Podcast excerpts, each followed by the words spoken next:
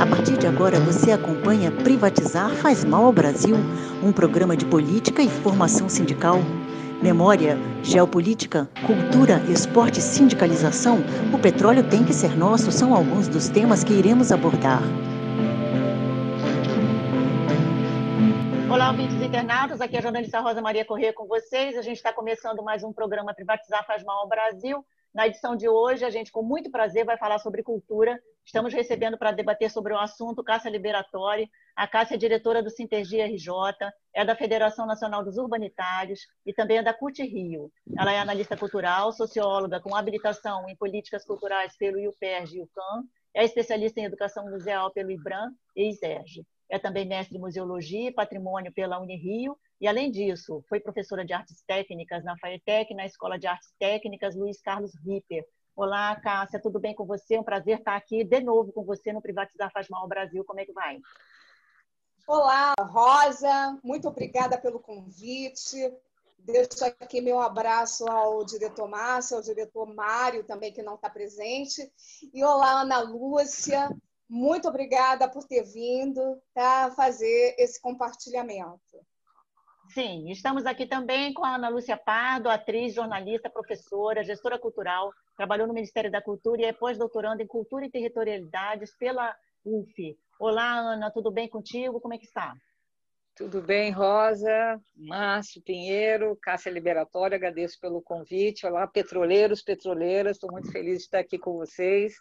Estamos juntos nessa luta, né, para a gente mudar esse país, essa cidade, enfim, nossa região e território estão muito impactados, sobretudo agora com pandemia. Estamos cada vez mais vulneráveis e precarizados e a gente precisa se juntar para reverter esse processo. Estão engolindo o país, privatizando, né? E, enfim, então espero contribuir como puder aí.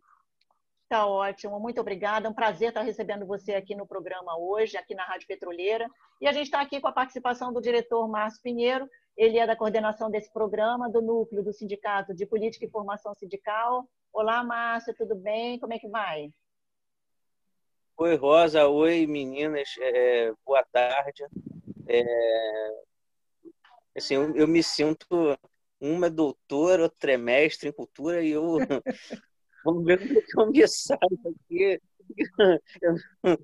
Eu, me sinto eu, eu me sinto na minha humilde ignorância sobre cultura, mas vamos ver como é que eu me saio. Então, vamos lá, vamos começar a discussão aí.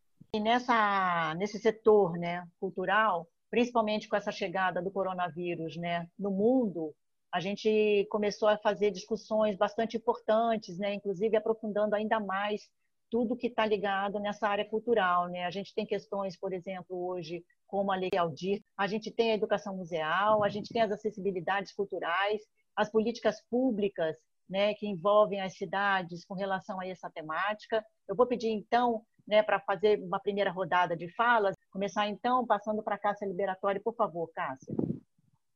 Olha, é, primeiro deixar aqui uma saudação para os petroleiros e também para todas as categorias que envolvem é, os trabalhadores e as trabalhadoras organizadas. Isso é muito importante neste momento, porque o Brasil passa o Brasil passa por, por uma incidência atroz em relação às questões das privatizações, bem como aí reformas administrativas e que têm incidido diretamente na vida dos trabalhadores, na sobrevivência dos trabalhadores e na área cultural não é diferente. Você falou aí da questão da, da lei Aldir Blanc, a Lei Aldir Blanc, ela é de autoria de uma mulher, que é a deputada Benedita da Silva, do PT, e teve a defesa de uma outra mulher, que é a deputada Jandira Fegali, do PCdoB. É, no momento de terrível que assolou e que assola o mundo e o Brasil, a gente, da lei é, é, é, Aldir Blanc, a gente tem que falar que ela é uma lei básica de emergência da cultura, que ela vai atuar com os trabalhadores que estão sem renda, que ela é uma lei que vem também para subsídio para os espaços e instituições culturais e também ela vai fazer chamadas né, de prêmios, editais, enfim. Tá? É... Eu tenho aqui, na verdade, para falar que essa lei ela não teria acontecido se não fosse uma, uma articulação geral a partir de políticos e pensadores culturais progressistas em torno da necessidade, porque os fazedores culturais, os artistas passaram a ter necessidade, necessidade básica até passando fome. Então, a gente tem é, questões dos trabalhadores de cultura, desses espaços. A, a, renda básica emergencial ela é de 600 reais. E imagine você, um trabalhador cultural, precisar de 600 reais para sobreviver.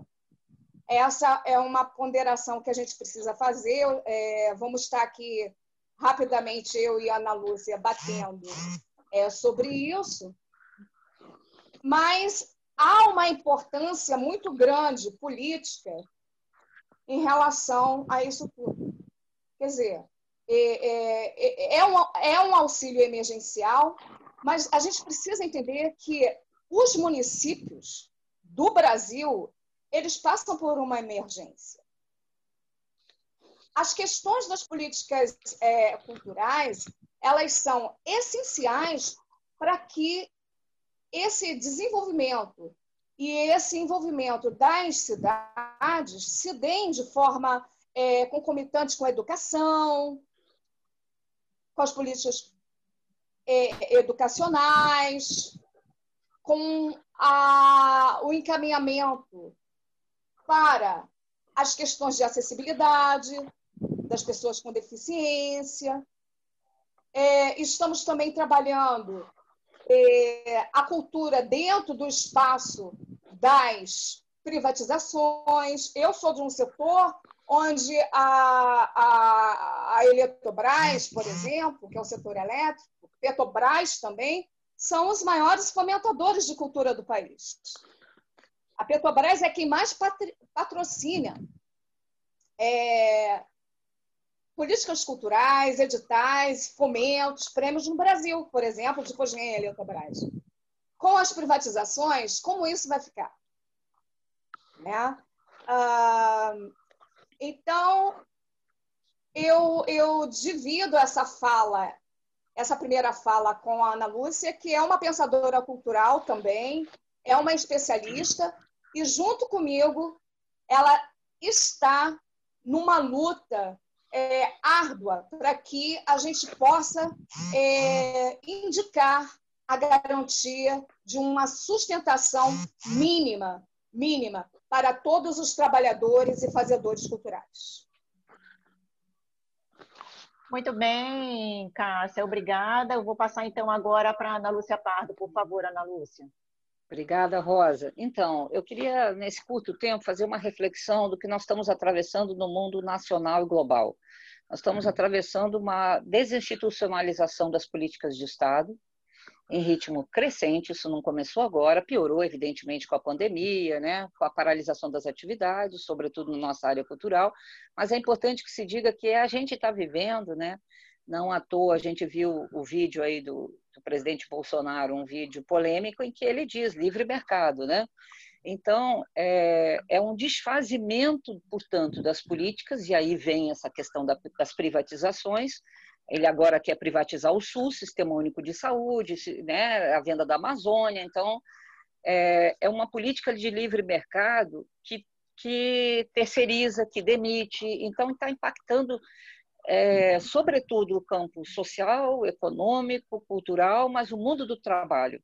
Então, eu acredito que está é, impactando fortemente, sem dúvida alguma, petroleiros e petroleiras, que deram suas vidas por isso, né, que, que se dedicaram para isso, se dedicam, como também está impactando nós trabalhadores também. Aí você está vendo os aplicativos, né, que, é, que fizeram sua, sua greve também. Então, uma chamada uberização, né, esse empresariamento de si, quase fazendo esse microempreendedor, que é mentiroso isso, dizer quase que você é um empresário de si mesmo. Se vira, sem direito trabalhista, previdenciário, é, enfim, então isso é grave, gravíssimo.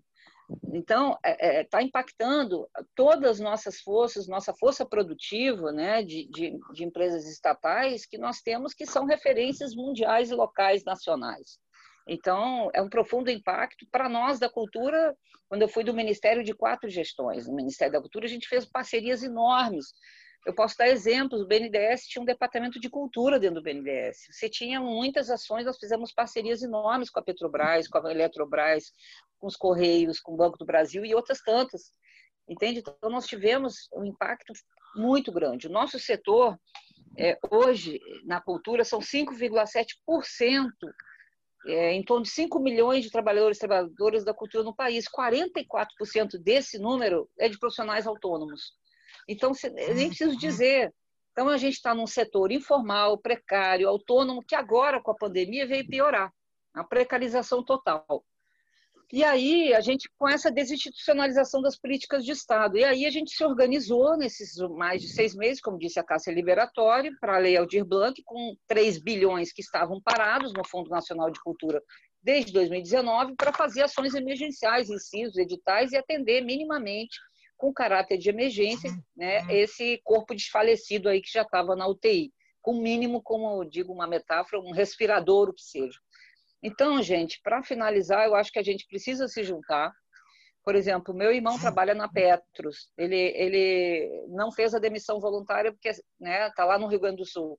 Ele está, os poucos que ficaram estão estourados, trabalhando, valendo por 10, entende? Então, é uma exploração, pra, seja para quem é demitido, seja para quem ficou na empresa, seja para quem continua, seja é, é, um impacto muito grande. Agora, nós somos maioria de precarizados, subalternizados, e acaba com o empoderamento e autonomia do país também, porque está vendendo essas empresas com, estatais com preço muito abaixo do mercado, sabemos, e vamos ficar subservientes aos, aos outros países, como historicamente ficamos e estávamos avançando, América Latina, em autonomia, emancipação e soberania, nacional, local, mundial. E aí estamos em perdas. Então, precisamos nos juntar, porque nós somos maioria. Tá ótimo, Ana Lúcia Pardo, muito obrigada. Vou pedir agora, então, para o diretor Márcio Pinheiro fazer um contraponto aí diante do que elas falaram, Márcio, a importância que tem da gente estar nessa luta hoje da contra, né, totalmente contra a privatização do sistema Petrobras. Quer dizer, se é que ainda existe sistema é, eu... depois de todo esse desmantelamento do governo Bolsonaro, né? O sistema desmontado, né? Bom, é... eu queria pegar um gancho que foi falado aí, que é a questão das privatizações, que a, as empresas privadas elas têm o objetivo único do lucro, né? É, e a empresa estatal não, a empresa estatal tem o objetivo de atender as necessidades do país. É, é, o, o, lucro é um efeito colateral da, da, da, da atividade da empresa estatal. Né? E a, a empresa estatal vai atuar, é, no caso da Petrobras, no, no abastecimento do, da, do país com, com, com combustíveis, mas não só isso, como desenvolvimento, tecnologia e a parte cultural. Então, quando é, é, vem uma política que propõe a privatização de tudo, e, e ela está ela tá dizendo, ela está pressupondo que a, o, a cultura ela será colocada de, de lado, né? Porque é, sem fomento à cultura, ela tem muita dificuldade de sobreviver. E a empresa privada, ela vai fomentar só o que ela tiver de, de imposto a recolher lá, que ela vai, no caso da, da Lei Rouanet, senão nem isso, porque não interessa. Está diminuindo o lucro dela. Então, é, o, o poder de, de fomento de uma empresa privada é muito menor ou nulo em comparação com a empresa estatal. Então, é, esse é mais um motivo de unir forças para evitar a, a, a, o rolo compressor, diminuir pelo menos, pelo menos diminuir o rolo compressor que está passando em cima do, do, das empresas estatais, Petrobras, Eletrobras, Banco do Brasil, etc. E também queria pegar um outro ponto que é o seguinte: a, a cultura, ela por natureza, ela, ela alfineta o status quo, né? Então, esse, esse governo o neoliberalismo, ele não quer ser incomodado.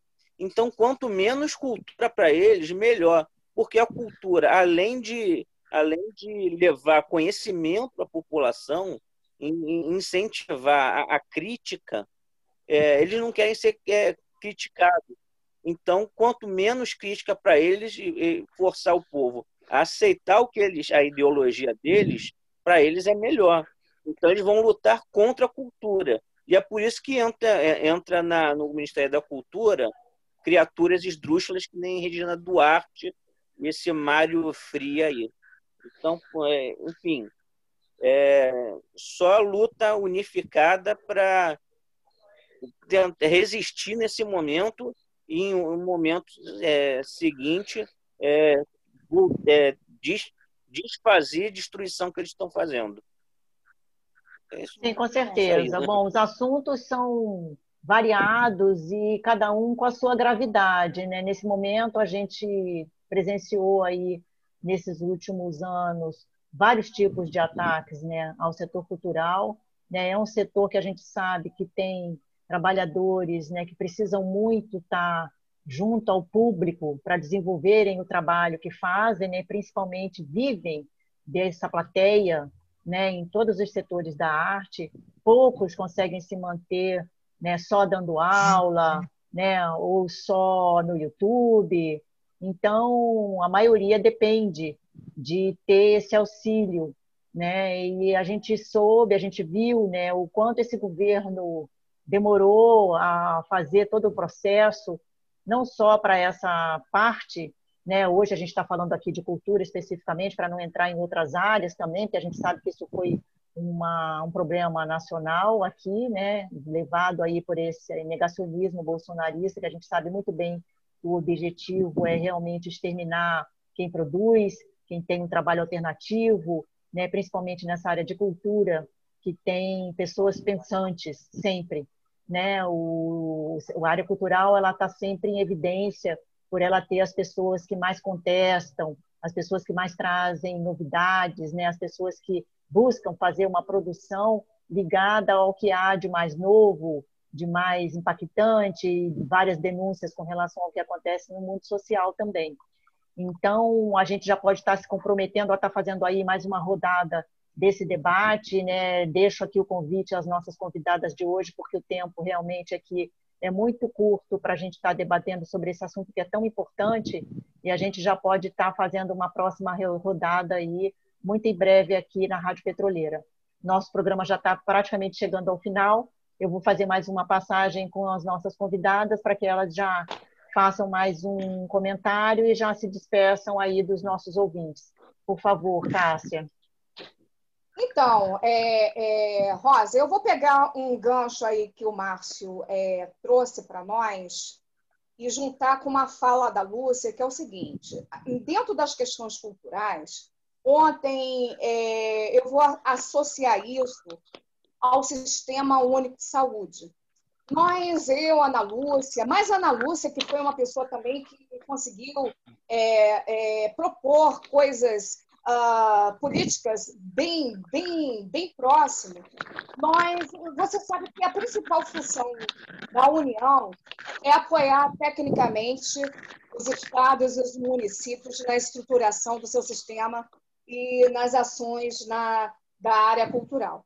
Então, esse, esse apoio ele vem é, a partir do governo do Lula na, no, no, no que a gente chamava de Sistema Nacional de Cultura, que visava promover as políticas culturais integrando os três níveis federativos, que são a União, o Estado e os municípios. Então, o Sistema Nacional é o projeto mais importante que poderia ser realizado pelo Ministério da Cultura. Na verdade, a ideia de Sistema Nacional de Cultura é usar para o setor cultural a mesma lógica empregada na gestão do Sistema Único de Saúde, onde os recursos da União eles são transferidos para os estados e os municípios, para que eles possam ampliar os seus é, investimentos nesta área. Então, assim, é, é, é nós acabamos de fazer aí no município o, o, a minuta do Plano Municipal de Cultura, trabalhamos em conjunto, eu, Ana Lúcia, vários fazedores de cultura, vários representantes da sociedade civil. É, eu não poderia deixar de pensar aqui, eu, enquanto é, é, mulher sindicalista, mulher é, é, é, deficiente, pessoa com deficiente, tá? a questão do que uh, a, a, proposta que eu humildemente eu coloquei para a minuta do plano municipal que é a questão da acessibilidade cultural. E aí eu quero puxar isso com a do Márcio, de novo, e da Ana Lúcia, que se há um projeto claro com o extermínio das, das políticas únicas que foram colocadas no país, também o fato de entrar pessoas como Regina Duarte, o Frias e tal, e acabarem com o Ministério da Cultura, ficou claro. Ficou claro que esse projeto de governo ele não é inclusivo. E eu, pessoa com deficiência, é, sinto mais ainda essa exclusão de forma acentuada e contundente. Então, eu, é, é, é, eu, eu gostaria de lembrar o que, que aconteceu quando Bolsonaro assumiu a presidência da República. Foram extintos os conselhos, principalmente os conselhos da pessoa com deficiência. Nós tivemos a oportunidade agora de trazer para a minuta do Plano Municipal de Cultura o, o conceito de acessibilidade cultural, que é a partir da atuação das pessoas com deficiência para que a gente possa, junto às políticas culturais, ter um, um termo de acessibilidade cultural que não seja dizer, toma aqui a sua bengala e vai, não é isso. Então, eu gostaria de deixar isso aqui, é, para interagir com o pensamento de Ana e de Márcio. Por que estão terminando com as acessibilidades culturais no Brasil?